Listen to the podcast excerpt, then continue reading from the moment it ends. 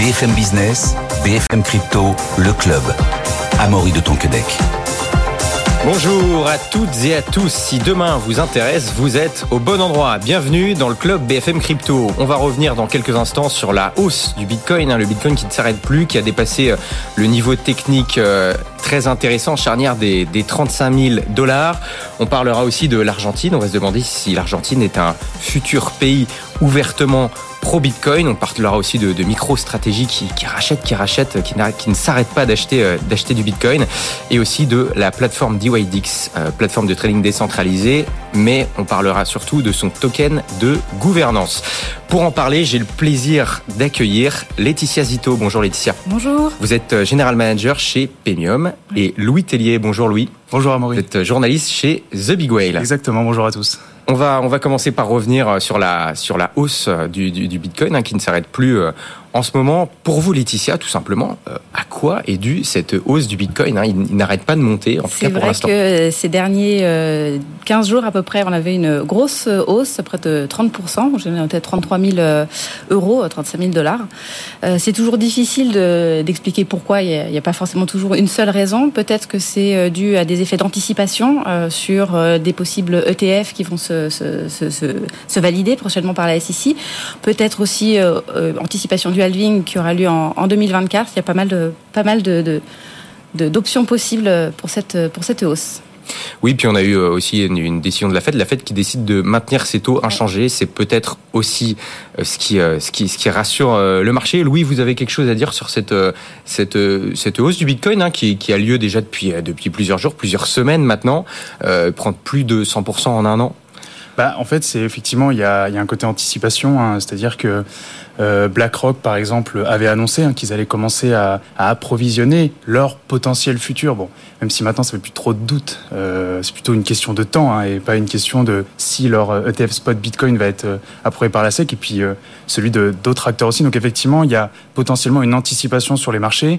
Il y a aussi peut-être euh, autre chose, le fait aussi que le Bitcoin en fait confirme, c'est-à-dire que vous avez Michael Saylor, on en a, vous en avez parlé, hein, MicroStrategy, euh, Michael Saylor qui est le patron, enfin qui était le patron de MicroStrategy, mais en tout cas le fondateur, qui est ouvertement pro-Bitcoin, qui est devenu une figure importante euh, du milieu du Bitcoin. Et pour lui, euh, comme le Bitcoin n'est pas directement lié à l'inflation euh, monétaire des États ou à la création monétaire faite par les États ou faite par les entités institutionnelles classiques, on va dire monétaires, bah, en fait lui il parie tout simplement sur le fait que le Bitcoin va continuer à s'apprécier dans le temps pour le moment, euh, ça lui donne raison puisque euh, tous les bitcoins que vous avez cités que, que MicroStrategy a acquis, alors je crois un peu moins de 160 000 unités maintenant, bah, ont été faites à un prix 158 400. 158 400 Ouais. exactement, euh, ont été faits à un prix d'un peu près euh, en moyenne pour chaque unité de 29 000 dollars et on voit qu'aujourd'hui le, le prix du bitcoin est à 35 000 donc pour le moment ça lui donne raison. Autre point aussi intéressant, c'était qu'au T2 2022 il y avait euh, un amortissement de trésorerie où euh, euh, enfin le bitcoin pesait pour à peu près moins d'un milliard, c'est-à-dire qu'il y avait un trou en- potentiellement on va dire dans la caisse de 1 milliard pour MicroStrategy puisque à ce moment-là le bitcoin était bien en dessous bah, de la moyenne des alors je crois à l'époque c'était 32 000 vous avez acheté mais voilà était bien en dessous de la moyenne des 29 000 auxquels ils ont acheté chacun de leurs bitcoins. Oui, puis c'est intéressant, intéressant parce qu'on voit que, que MicroStrategy en ce moment, ils ont des résultats du T3 qui ont été publiés, qui n'étaient pas très bons. Et finalement, c'est le Bitcoin qui les sauve un petit peu entre guillemets. Alors, alors, effectivement, aujourd'hui, en fait, il y a une, blague un petit peu euh, à dire sur les marchés qui, qui, euh, qui qualifie MicroStrategy, qui en fait le premier ETF spot. Quelque part, c'est un peu MicroStrategy parce que on voit que le cours de l'action MicroStrategy, depuis que MicroStrategy a commencé à, à acquérir du Bitcoin, ben en fait, suit quasiment. Alors, évidemment, c'est pas quelque chose de très sérieux, mais c'est marrant de voir effectivement que la courbe de l'action MicroStrategy, en fait, quasi, suit quasiment, euh, on va dire, euh, de manière fidèle, le cours du Bitcoin. MicroStrategy a, a donc euh, devancé BlackRock, c'est ça, qu'on est en train. Alors techniquement non, puisque c'est pas un, pas un ETF, hein, c'est pas du tout d'un ETF, mais en tout cas c'est c'est une blague qui circule aujourd'hui. Est-ce que MicroStrategy finalement c'est pas la première boîte centralisée Bitcoin? Laetitia, évidemment, on parle de cette, cette course à l'ETF Bitcoin Spot hein, qui, qui alimente certainement une grand- en grande partie cette hausse, mais il y a aussi le halving. Le halving, hein, voilà, le, le, le, le nombre de Bitcoin divisé par deux tous les 4 ans et c'est ce qui, en tout cas traditionnellement pour l'instant, c'est tous les 4 ans en estimation, c'est tous les 210 000 de, tous les 210 000 blocs. Donc là, on estime que ce sera sans doute avril 2000, 2024. La dernière fois, c'était mai 2020. Et donc là, la récompense va passer de 6,25 bitcoins quand on mine un bloc à 3,125 bitcoins lorsqu'on mine un, bloc. Donc ça, c'est un gros changement. Ça a souvent entraîné après une, hausse, une hausse du cours du, du cours du bitcoin. Donc ça peut être, ça peut être une des, une des anticipations euh, qui est faite aujourd'hui sur le, sur le cours. C'est intéressant ça, parce qu'on ne sait jamais très bien à quoi est due la hausse par rapport au halving, mais elle est due, euh, elle, est due à, à, l'effet de rareté, on va dire au premier degré, ou alors c'est plus psychologique, c'est-à-dire qu'on on price le halving avant. Et d'ailleurs, souvent, cette hausse intervient quelques semaines après, c'est un peu décalé. Quelques mois après. Comment, comment on peut l'expliquer ça Toujours difficile d'expliquer. Hein, les marchés, ils ont, ils ont une vie, une vie à eux, je pense, mais, euh, mais on peut. Enfin, il y a plein de, plein de facteurs. Euh, aussi le fait que ça fait plus aucun doute aujourd'hui que le Bitcoin est une réserve de, valeur. On l'a vu euh, par euh, l'adoption dans différents pays, de plus en plus, qui se, des pays en hyperinflation par exemple, où les habitants se tournent vers le Bitcoin pour pour sauvegarder une partie de, leur, de leurs avoirs. Et puis après, il y a tout, tous les développements autour des, des applications autour du, du, Bitcoin. On voit, il y, a, y, a, beaucoup de choses qui sont en train de se, de se préparer. Alors Bitcoin en tant que, réserve de valeur, ça, ça, fait encore débat. Hein. Tout le monde n'est pas encore complètement convaincu. Mais ce qui est intéressant, c'est qu'on l'a vu récemment euh, avec euh, l'actualité malheureuse qu'il y a au, au, au Proche-Orient. Bitcoin fait partie avec l'or en fait des seuls actifs qui ont qui ont monté suite à au départ de, de, de, ce conflit, alors que tout ce qui est action et obligation. Il y a eu une décorrélation, c'est-à-dire que le Bitcoin a surperformé par rapport euh, au marché euh, action et, et c'est euh, même, même surperformé par rapport à l'or, il me semble. Oui. Euh, et donc, donc c'est, c'est, intéressant. C'est des, des mécanismes intéressants à observer. Louis, une réaction par rapport à ça, le fait que, bah, mine de rien, euh, alors on ne sait pas si ça va continuer à être le cas sur le long terme, mais on voit que Bitcoin, en tout cas, se décorrèle de plus en plus des actifs traditionnels, en tout cas des marchés traditionnels. Hein, on, l'a souvent dit quand même assez corrélé au, Nasdaq. C'est de moins en moins le cas. Comment on peut l'expliquer Est-ce que c'est un hasard ou alors c'est en train de, de, devenir une réelle réserve de valeur, tout simplement En fait, ça dépend. C'est-à-dire que parfois, euh, dans des dans des marchés de taux, euh, en fonction de la variation des taux, en fait, les investisseurs vont considérer qui vont avoir de l'argent entre guillemets en trop, donc il va bien falloir aller l'investir dans quelque chose qui est réputé comme étant très risqué. Et le Bitcoin, pour le moment, euh, a un cours très spéculatif et donc fait partie potentiellement de ces actifs qui pourraient euh, bah, rapporter de l'argent puisque le cours est très variable. Et puis, en fait, on en revient toujours un petit peu à la même chose, c'est-à-dire qu'aujourd'hui, la seule blockchain, réseau, euh, crypto-monnaie, euh, parce que le Bitcoin, c'est tout à la fois, effectivement, euh, en fait, est complètement décorrélé de euh, la création monétaire des États et surtout, en fait, c'est aujourd'hui la crypto, le réseau le plus décentralisé, dans le sens où euh, aucun acteur vraiment. Euh, si demain, par exemple, une société de minage de Bitcoin fait faillite, le Bitcoin ne va pas s'arrêter. Si demain, ça c'est un débat, mais si demain Vitalik Buterin se désengage d'Ethereum, comment va se porter Ethereum? Alors qu'on ne se pose pas forcément cette question-là avec Bitcoin. Et ce qui est intéressant aussi de, de constater, c'est que la seule crypto qui n'est pas embêtée, entre guillemets, par la SEC, c'est le Bitcoin. Le Bitcoin qui a été qualifié, je crois, depuis 2018 par la, CFT, par la CFTC, donc qui est l'autre euh, entité qui, en gros, euh, l'autre gendarme, on va dire, euh, autre grand régulateur américain, qui a été qualifié de commodity et pas de security. C'est-à-dire que, en fait, considère que le Bitcoin est assez décentralisé pour, effectivement, qu'il n'y ait pas un acteur qui puisse influer sur le prix. Ça, d'ailleurs, très tôt, ça a été une évidence. Il n'y a pas eu de débat là-dessus, ou ça a fait débat quand même à l'époque? Si, ça. Alors, ça fait débat, ça faisait encore un petit peu débat, euh, je crois, vers 2000-2021, euh, quand il y avait... Euh, quand, le bull run, le dernier bull run qu'on a vu est arrivé de manière assez spectaculaire, mais aujourd'hui, en tout cas dans la bouche de Gary Gensler, ça ne fait plus tellement de doute. Il a, je crois qu'il avait déclaré il y a un an, donc c'était à peu près, je crois, en octobre ou en septembre 2022, qu'effectivement il considérait potentiellement euh, comme security, donc euh, comme titre financier, euh, toutes les cryptos sauf Bitcoin. Donc effectivement, là, on voit que Bitcoin jouit un petit peu d'une réputation particulière et confirme effectivement que ce que scandent tous les tous les maximalistes, enfin pas que les maximalistes, mais en tout cas les partisans de Bitcoin, qu'effectivement le Bitcoin n'est pas entre guillemets régulable quelque part.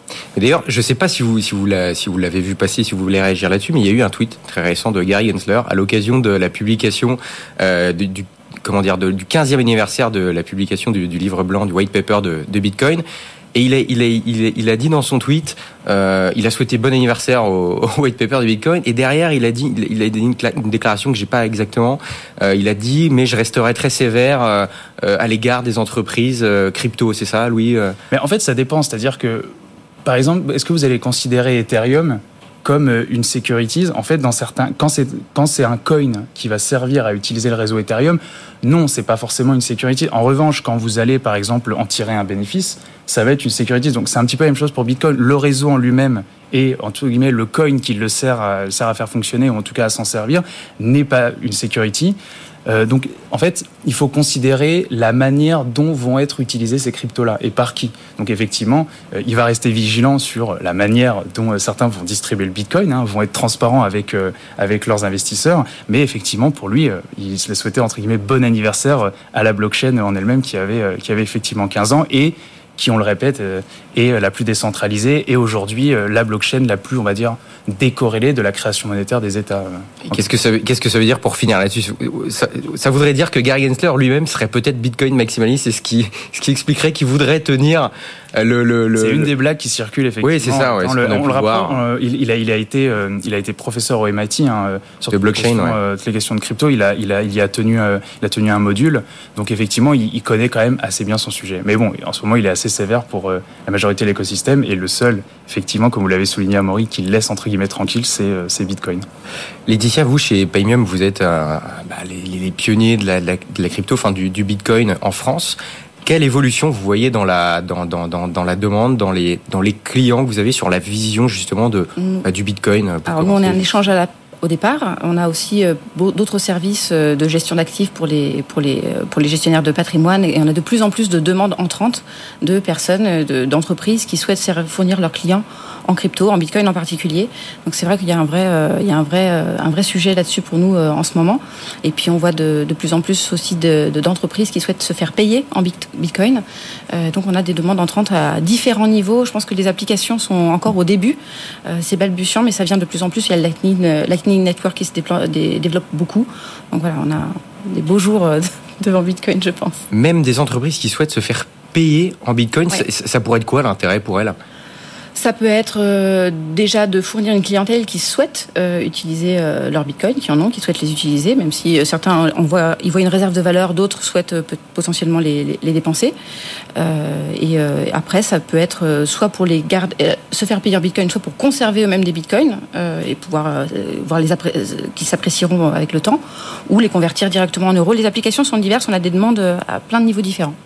Ce qui, est peut-être intéressant à souligner, c'est que, je ne citerai pas le nom de ce bar, mais euh, vers Bourse, il y a un bar depuis 2012 ou 2013 qui accepte le Bitcoin. Donc en fait, ce qui est intéressant quand vous acceptez le Bitcoin via le Lightning Network ou via un transfert de Bitcoin pour payer une boisson ou quelque chose, c'est qu'en fait, vous n'allez pas aller l'acheter sur une plateforme d'échange. Et souvent, en fait, les plateformes d'échange, vous allez payer un frais en plus qui est lié à la blockchain et qui est lié également euh, aux frais euh, de transfert euh, d'une plateforme. Sur certaines plateformes, c'est très élevé. Donc, ce qui est intéressant, en fait, c'est soit quand vous recevez une partie de votre salaire en Bitcoin ou en crypto, ou alors que vous faites payer, vous, bah, vous avez accès à un Bitcoin via lequel vous allez payer peut-être des frais qui sont, qui sont réduits. Et puis, quelque part, voilà, il y a peut-être un client sur 100 qui va accepter du Bitcoin. Donc en fait, ça coûte rien. C'est-à-dire, vous avez un petit matelas de Bitcoin, vous n'êtes pas obligé d'aller l'acheter ailleurs, et puis bah, si ça monte, vous êtes content. Et c'est un, petit pari.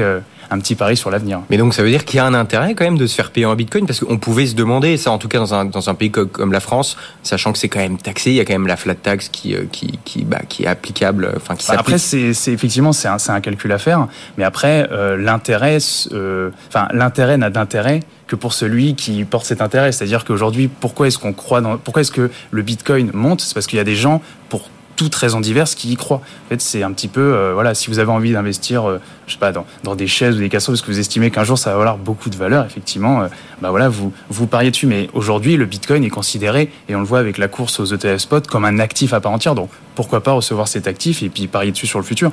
Peut-être qu'on aura tort, peut-être qu'on a raison, mais si on a raison, en tout cas, ça fera un petit, ça fera un petit bénéfice pour la fin de l'année ou pour partir en vacances. Et, puis, vous avez une fiscalité qui est différente entre les particuliers, où il y a la flat tax, et les entreprises qui ont une fiscalité à part sur les sur les cryptos, donc c'est pas euh, c'est pas insensé d'accepter des paiements en crypto. Au contraire. Et, les entreprises peuvent avoir besoin de diversifier leur trésorerie, donc ça peut être très intéressant pour elles. Et vous, Lydia, vos, vos, clients chez, chez, chez Paymium, pourquoi ils croient en Bitcoin en général? Vous en parlez de ça avec eux, ou alors il n'y a pas tellement à les convaincre, ou alors ceux qu'il faut convaincre, comment vous, qu'est-ce que vous leur avancez comme On a vraiment des typologies très différentes de clients. Il y a vraiment euh, ceux qui vont être des hodlers, qui vont acheter pour garder, conserver leur bitcoin en vue d'une de, de, augmentation du cours. Mhm. Euh, il y a vraiment ceux qui vont être des traders, qui souhaitent vraiment euh, échanger et faire des plus-values sur des échanges. Donc en général, c'est des gens très avertis, qui s'y connaissent bien, qui vont peut-être être sur plusieurs plateformes, faire de l'arbitrage on a euh, des, euh, des, entreprises, comme je le disais, qui souhaitent euh, se, faire payer en bitcoin, diversifier leur trésorerie. Il y a, il y a énormément de cas d'usage. Et pour finir rapidement là-dessus, est-ce qu'il y a des entreprises qui sont influencées par, par exemple, ce que fait MicroStrategy, hein, qui rachète toujours plus de bitcoin? Est-ce que vous, vous avez des cas comme ça qui disent, bah nous, bah nous finalement, ça nous intéresse de placer notre trésorerie en bitcoin? On a vraiment plein de plein de cas différents et ils vont pas forcément nous le présenter. On veut placer notre trésorerie en bitcoin. Ils disent on, on s'intéresse on veut on veut acheter du bitcoin. Et on veut s'exposer. Sans, sans forcément nous exposer euh, complètement ce que leur, leur choix et leur stratégie parce que c'est la, la, leur aussi. Hmm. mais euh, mais oui on a, on a, on a pas mal de demandes on parlait à l'instant de plateforme d'échange centralisée. Maintenant, on va aborder une plateforme d'échange décentralisée. Enfin, en tout cas, c'est une plateforme de, trading décentralisée. Hein. Mais ce n'est pas de, trading dont on va parler, euh, mais de token, plus précisément de token de gouvernance et de réglementation. Quelle place doit avoir un token dans un projet crypto hein? Parce qu'on voit que cette euh, plateforme de trading décentralisée DYDX vient de migrer vers sa propre blockchain et, de, donne même Louis euh, du coup une nouvelle vie à son à son token euh, de gouvernance. Déjà peut-être pour mettre en contexte, en général, à quoi sert un token de, gouvernance pour commencer? Alors un token de gouvernance, euh, donc en gros c'est on va dire une représentation d'une part d'un projet. C'est-à-dire qu'en gros, un token de gouvernance dans un projet, donc vous allez avoir le UNI pour Uniswap, vous allez avoir le AV pour AAV, et effectivement, vous allez avoir le DYDX pour DYDX, donc que vous devez citer. Donc, grosso modo, si on enlève tous euh, les scams souvent et les tokenomics douteuses, en gros, un token gouvernance doit servir globalement à deux choses. D'abord, à inciter euh, l'utilisateur à comment dire, à croire dans un projet. Donc vous allez l'inciter à venir, euh, à venir utiliser un produit. Donc ça s'est vu notamment avec euh, Compound, qui était un protocole de, de prêt d'emprunt, grosso modo. Et en gros, pour inciter à utiliser son produit, effectivement, il émettait en fonction de l'utilisation. Vous pouviez gagner des comps, donc qui était euh, le token de gouvernance. Et plus vous en aviez, et plus vous avez un pouvoir de vote, effectivement, donc dans l'organisation autonome décentralisée, qui, on va dire, l'espèce de, de, de CA euh, de, euh, de ces protocoles décentralisés. Moyen de fidéliser les clients, en quelque sorte. Exactement, c'est ça. Et alors après, effectivement, euh, le token de gouvernance, si vous investissez en equity, c'est-à-dire que en gros, pour investir en equity, un, capital risqueur va venir chez ce protocole et va lui dire, bah voilà, j'achète 20% du protocole, donc tu me donnes à peu près 20% des tokens que tu vas émettre dans un premier temps. Et à partir de là, vous avez un pouvoir de gouvernance, un pouvoir de vote dans la DAO pour voilà, pour agir et pour orienter un petit peu le protocole vers où vous voulez aller, mais à, l'image d'une d'une entreprise d'une entreprise euh, classique voilà. Et pourquoi le, le, cas d'IOIDX qu'on aborde aujourd'hui est-il en lui-même particulièrement euh, intéressant surtout au vu du contexte réglementaire on va le voir? Alors c'est intéressant parce que auparavant DYDX ne fonctionnait pas sur sa propre blockchain fonctionnait en fait euh, sur ce qu'on appelle un layer 2. Donc c'est une seconde couche d'Ethereum qui sert en fait à euh, scaler Ethereum, c'est-à-dire à, réaliser beaucoup plus de transactions par seconde en étant relié donc euh, à Ethereum. Et là, ils ont migré donc vers l'écosystème qu'on appelle Cosmos. Et en fait, ce que permet Cosmos, c'est notamment d'avoir sa propre blockchain. Et donc, qu'a fait DYDX pour à la fois euh, incentiver, donc euh, attirer, continuer à attirer les utilisateurs et donner une, utilité à son token, ce qu'ils ont fait, c'est qu'ils ont introduit le stacking. Donc le stacking, en gros, c'est vous participer à la sécurisation du réseau, donc en l'occurrence là, à la validation des blocs, euh, contre rémunération. Donc en fait, ça permet euh, deux choses. Donc effectivement, continuer à donner une vie à ce token, une utilité, et surtout aussi à montrer à la SEC, donc aux gendarmes boursiers américains, que ce token est un utility token et pas un security token. Donc en gros, un security token, c'est effectivement être qualifié comme titre financier. Et la SEC, ces derniers temps, comme on l'a un petit peu vu sur le débat précédent avec le Bitcoin, a tendance à considérer un petit peu euh, tous les, donc toutes les cryptos via lesquelles on va recevoir un revenu passif, donc ce qu'on appelle en fait une sécurité, un titre financier. Vous allez recevoir un, donc un, dividende hein, euh, passif. Euh, et ben là, en fait, il y a une utilité, c'est le stacking. Alors après, on peut se dire, c'est le moyen de contourner la loi. Ben, en fait, pas tellement, parce que le, DYDX devient central dans le projet. Il permet aussi de continuer, parce que quand vous allez utiliser le protocole, vous allez être rémunéré en, donc en, DYDX. Et en fait, ça permet de donner une nouvelle vie euh, à ce token. On peut croire que c'est quelque chose de très crypto-crypto, ça permet de faire de l'argent avec l'argent. En fait, pas du tout, euh, parce que la plupart des protocoles ont du mal à donner une seconde vie à leur token, du fait notamment réglementaire, mais aussi du fait de trouver des moyens de continuer à pouvoir euh, acquérir une communauté euh, solide autour du projet. Donc aujourd'hui, DYDX est encore assez petit hein, par rapport au mastodonte de la finance, mais en tout cas, c'est un, système assez ingénieux, à la fois utile, qui euh, effectivement pourrait inspirer euh, beaucoup d'entreprises centralisées qui seraient tentées de, euh, bah, lancer leur protocole, leur protocole décentralisé dans le futur. Donc pour résumer, c'est donner euh, une utilité supplémentaire à ce token pour éviter que ce soit considéré comme un simple titre euh, financier et, euh, et du coup être touché par, par la régulation. Mais effectivement, le, régulateur, hein, qu'il soit américain ou européen ou que sais-je, il pourrait se dire oui, il y a une manœuvre derrière ça. Mais vous avez l'air de dire que c'est pas forcément un risque que euh, le régulateur voit que ce soit une manœuvre uniquement pour lui glisser un peu entre les enfin passer un peu entre les mailles du filet c'est bah ça on le verra parce qu'effectivement il y a beaucoup de risques techniques hein. ils ont commencé à migrer donc euh, voilà il faut rester il faut rester assez prudent mais en tout cas la manière dont c'est présenté c'est une des premières fois où un protocole d'envergure, parce que DYDX est quand même assez utilisé euh, dans la finance décentralisée, hein, on le rappelle, c'est une plateforme d'échange spécialisée dans les produits dérivés crypto.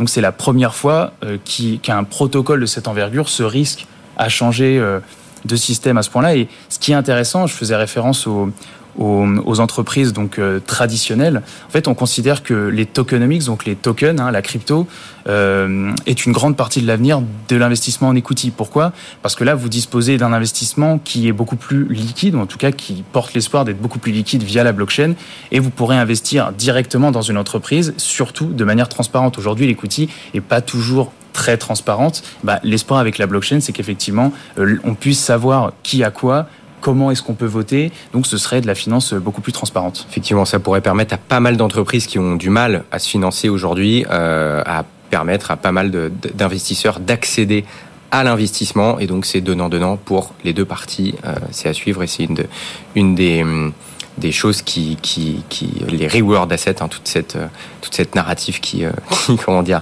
qui va euh, qui, qui, qui, servira à euh, donner un cas d'usage concret à la blockchain et aux cryptos. Laetitia, euh, on va partir en, en Argentine, parce que l'Argentine va peut-être être officiellement, entre guillemets, ou en tout cas ouvertement, devenir un pays pro-Bitcoin. On va voir. En tout cas, il y a eu euh, le premier tour qui est, qui est, passé. 19 novembre, il me semble, la, la suite. Euh, on a deux candidats. Un candidat un peu plus traditionnel, un candidat euh, plus disruptif, on va dire. Mm. il a, le candidat disruptif n'a pas promis quelque chose dans son dans son programme, mais bon, il y a de l'hyperinflation comme dans d'autres pays. C'est, il en a parlé il y a quelque temps. On verra si ça peut être un autre pays qui bascule qui bascule vers vers Bitcoin. En tout cas, c'est pas encore acté du tout, mais, mais ça peut être, ça peut faire partie des, des scénarios envisageables. Oui, hein, le candidat potentiellement pro Bitcoin, en tout cas dans une dans une émission télévisée, euh, aurait dit que euh, le Bitcoin pourrait être une alternative face, je cite, aux escrocs euh, des banques centrales. Louis, qu'est-ce que ça qu'est-ce que ça nous dit? Est-ce que ça peut vraiment faire avancer la, la, cause Bitcoin entre guillemets? Bah, On ne sait jamais trop si euh, ces déclarations sont politiques, mais effectivement, euh, comme on l'a dit avant, euh, le Bitcoin est un réseau qui qui, n'est pas branché euh, directement, en tout cas les États n'ont pas d'action directe euh, sur la création monétaire du Bitcoin. Donc de là à dire que ça peut tout remplacer, je bon moi j'ai une gros doute mais en tout cas il y a beaucoup d'applications qui poussent qui poussent dans ce sens-là en tout cas ce qui est sûr c'est que le candidat euh, entre guillemets pro Bitcoin est favorable à quitter donc euh, le peso pour le remplacer par le dollar américain et grosso modo est libéral donc en gros, son idée, moi j'en discutais avec euh, avec quelques Argentins euh, quand j'étais euh, quand j'étais à Amsterdam. Et comment ils voient ça deux semaines. Bah en fait, c'est un candidat qui est libéral, donc la, me la, la meilleure monnaie chassera la mauvaise. Donc en fait, lui, ce qu'il voit, c'est que son, son, pays est en hyperinflation depuis, euh, depuis plus de 20 ans, je crois. Il veut laisser faire la loi du marché, c'est ça il, bah, il veut laisser faire la loi du marché et euh, utiliser la monnaie, alors en ayant une monnaie de référence quand même, hein, et une monnaie légale, mais en tout cas, il veut effectivement que les gens puissent, euh, puissent utiliser un petit peu la monnaie, les actifs qui veulent pour lutter contre cette, contre cette hyperinflation. Et le Bitcoin bah, pourrait en faire partie selon lui. Eh bien, second tour en Argentine. Le second tour aura lieu le 19 novembre. On va suivre tout ça avec attention. Merci beaucoup d'avoir été avec nous. Louis Tellier, journaliste pour The Big Whale et Laetitia Zito, général manager chez Penium. À très bientôt. Merci. Vous retrouvez demain les pros des cryptos dès 15h. Et quant à nous, pour le club BFM Crypto, on se retrouve lundi à 15h. Bonne journée, bonne soirée. BFM Business, BFM Crypto, le club.